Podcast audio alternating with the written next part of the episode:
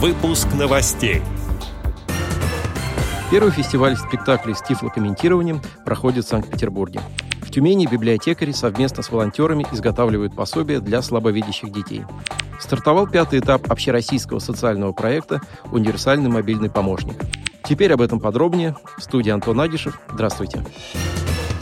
В марте текущего года стартовал пятый этап общероссийского социального проекта «Универсальный мобильный помощник», который реализует Нижегородский областной центр реабилитации инвалидов по зрению «Камерата» в партнерстве с некоммерческими организациями из регионов России при поддержке ПАО «Мегафон». В рамках проекта опытные пользователи смартфонов с сенсорным управлением, использующие программы экранного доступа, могут бесплатно пройти подготовку в школе мобильности, а затем организовать в своем регионе обучающие курсы для инвалидов по зрению и получить за это оплату.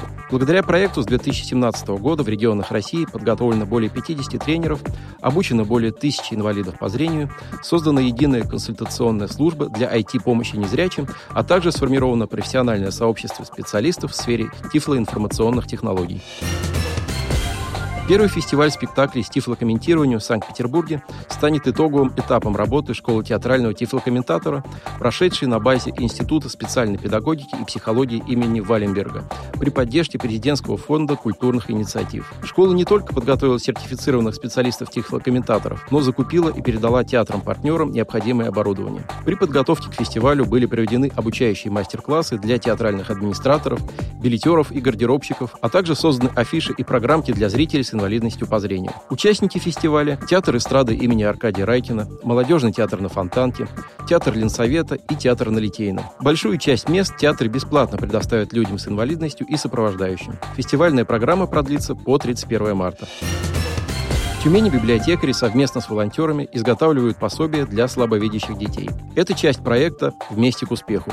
Планируется, что 60 специализированных материалов будут сделаны силами представителей Центра семейного чтения имени Пушкина вместе с добровольцами и работниками других библиотек. В дальнейшем они будут переданы в специализированные центры, такие как Ялуторовская школа-интернат для слепых и слабовидящих детей, Тифло-студия «Совенок» и другие учреждения. 11 марта состоялся первый в этом году региональный семинар волонтеров культуры «Твори добро-2002. Задачи», на котором были представлены инициативы сотрудников Центра. Стать участником проекта может любой человек. Для этого можно зайти на сайт добро.ру или на страницу Центра в социальной сети ВКонтакте. Отдел новостей «Радиовоз» приглашает к сотрудничеству региональной организации. Наш адрес – новости собака радиовоз.ру. В студии был Антон Агишев. До встречи на «Радиовоз».